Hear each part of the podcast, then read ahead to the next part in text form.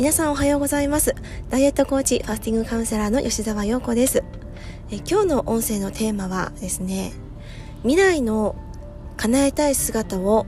叶えるイメージ力についてお話ししていきたいと思います。え実際ねこのイメージ力っていうのをどれだけ自分が身につけるかによって自分の夢とか目標っていうのを叶えられるような選択が今できるようになってくるんですね。うん。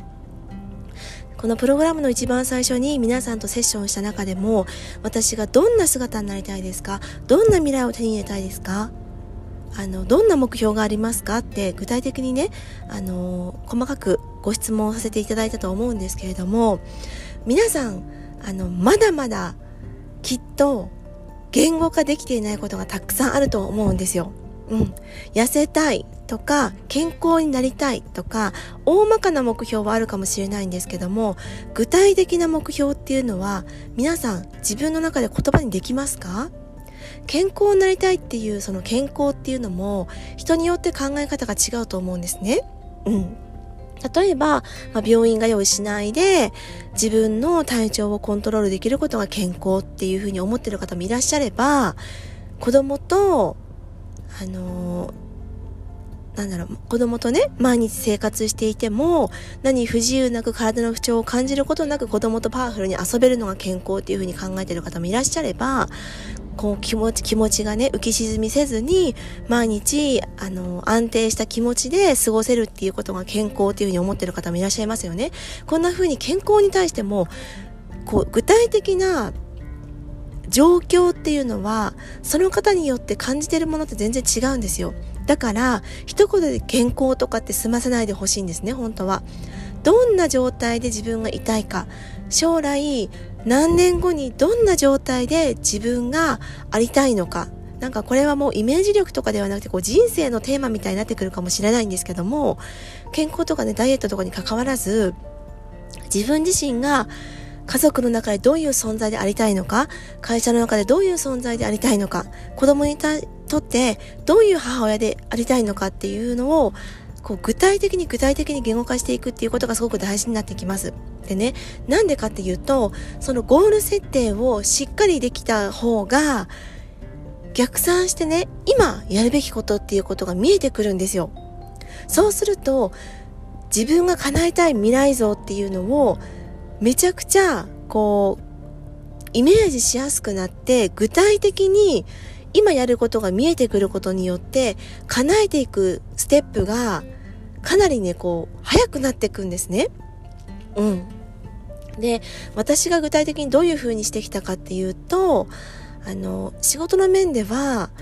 例えばね、月収このぐらいっていう金額っていうのをもう最初に決めるんですよ。今その自分が、自分の状態がどういう状態かっていうのはもう別にしてね、今自分が稼げてるかとか稼げてないとかとかは別にして、将来的に月収これぐらいっていう目標をもう決めるんですよ。うん。何年後にはこれぐらいになるっていうのを決めるんですね。そうすると、じゃあ今からこういうふうにしておけば、何年後にはこれぐらいになってるだろうな。なってるためには何を学ばなきゃいけないのかなとかっていうことを逆算して決めていくんですね。で、その時に、あのー、意識してもらいたいのは、実際にそれを叶えている人の話を聞くとか、本を読むとか、会いに行くとか、そういう場所に行くっていうこともすごく大事なんですよ。うん。でね、毎日主婦をしてて、普通にね、あのー、家族の食事を作って洗濯物を畳んで、なんか、一日を終えていたら、そういう夢っていうのは、こう、具体的にイメージ湧かないじゃないですか。だって主婦業をしてたら、そのね、めちゃくちゃこう稼いでる方とか、めちゃくちゃスタイルが良くて美意識が高い方とかけ離れていく一方じゃないですか。だから、雑誌を読むとかでもいいし、具体的にね、そういうキラキラした方の話を聞くとか、本を読むとか、そういう場所に行くとかね、ちょっとこういいホテルのラウンジでコーヒーを飲むとか、そういうことだけでも自分の、なんだろう、叶えたい姿を叶えるためのこう臨場感がめちゃくちゃこう高まるんですよ。だからダイエットとか健康に対しても同じで、日々のね、私たちの生活の中でその意識を高めていくことでなかなか難しいんですね。だから環境を変えていくっていうのももちろん大事ですし、今皆さんが参加してもらってるこのプログラムでも環境を変えてるわけじゃないですか。うん、自分が今まで未知だった世界に飛び込んできたわけですよね。それも第一歩なんですけど、あの、その、このね、プログラムをこなしていくだけだったら、ただただただただ、私がお伝えしてることをただこなすだけだったら、人の人生を歩んでると一緒になってしまうんですよね。うん。ちょっとね、あの、耳が痛いかもしれないんですけども、ただやらされてることをやってるだけっていう感覚そもそも今私がお伝えしてることもできてないっっていう場合には、そもそも言われたこともできない状態にある方が自分で自分を奮い立たせて自分がなりたい姿になれると思いますか？うん。私は正直それは難しいと思うんですね。人がこうしましょうって言ったこともできない状態素直にできない状態だったら今後自分が叶えたい未来を叶える時に人からいただいたアドバイスとかを受け入れられなかったら自分が叶えたい未来ってなかなか手に入れることはできないと思うんですよ。だからまずは素直にやってみるっていうことはもちろんそうなんですけども自分のなりたい姿を具体的に具体的にまずイメージして言語化していくっていうことはもちろん大事です。でゴールをまず決めるんですね。こんな人になりたい。何年後にはこんな風になりたい。数字でも大丈夫です。何キロ痩せたいとかね。体脂肪率何パーセントにしたいとか、もう一度、具体的に言語化してみてください。で、そこからじゃあ逆算して、自分は今何をすべきなのか？うん。じゃあ、今の自分には何が足りないのかってこう見えてくると思うんですよね。そうすれば、今やるべきことが絶対に見えてくるはずです。食事の管理もそうかもしれないし、お水の飲む量もそうかもしれない。もしかしたら体型をもう少し変えたいっていうのであれば補正の下着をね、一回見に行くとかでもいいですよね。自分が着たいブランドの服を一回見に行って試してみる。オンラインで注文してみて一回着てみる。着れる服ではなくて着たい服を一回着てみるんですよ。そうしたら、あ、今の自分はこんなにもかけ離れてるんだって感じたら、そこからね、ちょっと頑張ろうっていう気にもなるじゃないですか。だから、今までの自分の生活をちょっと変えてみるっていうことも必要だと思います。で、最近私が具体的にしたことっていうのは、あのー、自分のね、ちょっとこう、生きているステージっていうのを少し上げていきたいなっていうふうに思ったので、この間、あの、マンションを見に行ったんですよ。マンション見学に行ったんですね。で、なんか別にマンションを買うとか、あの、お家を買うとかっていう選択は全然ない、まだないんですけど、もし自分が今後住むんだったら、こういうマンションに住みたいなとか、こういうお家に住みたいなみたいな、目標を資産形成をこういうふうにしたいなみたいな目標を立てたいなって思った時に実際の今の生活だと具体的なイメージが湧かなかったので実際にねマンションにあの見学に行ったんですよ。うんうん